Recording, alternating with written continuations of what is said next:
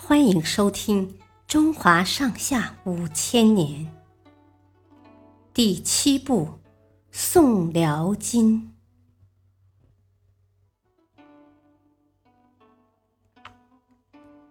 崖山决战，谢太后和小皇帝被元军俘虏之后，陆秀夫、张世杰等大臣拥立赵氏即位。南下广东，边战边退。后来赵氏死在了路上，陆秀夫和张世杰就立赵氏的弟弟赵昺做了皇帝，把水军转移到了崖山（今广东新会南），继续反抗元朝。元世祖忽必烈认为，必须尽快消灭南方的小朝廷。否则会引起更多宋人的响应。于是他派将领张弘范率兵向崖山进军。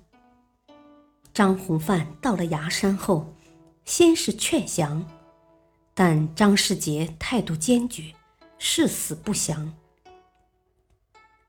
崖山背山向海，地势险要，张世杰在海上将一千多条战船。排成一字阵，用绳索连接起来，准备和元军决一死战。元军用小船装满茅草，浇上油，点着火，顺着风势向宋军发起火攻。张世杰早有预料，提前在船上涂了一层厚厚的湿泥，于是。元军火攻失败。后来，张弘范又用船队封锁海口，断绝了宋军同陆路的往来。宋军被切断了水源，只能喝海水，士兵个个呕吐不止。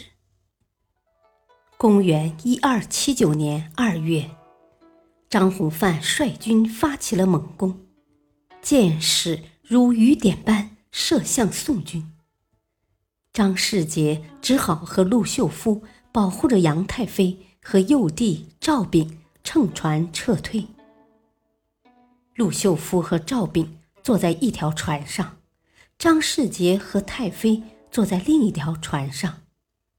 元军的船只赶来后，宋军的船队被冲散了。陆秀夫见无法突围。但又不愿被元军活捉，便毅然背起小皇帝跳进了大海。张世杰虽明白大势已去，但仍在独自突围，最后不幸遭遇飓风，葬身大海。至此，南宋王朝彻底灭亡了。感谢收听，再会。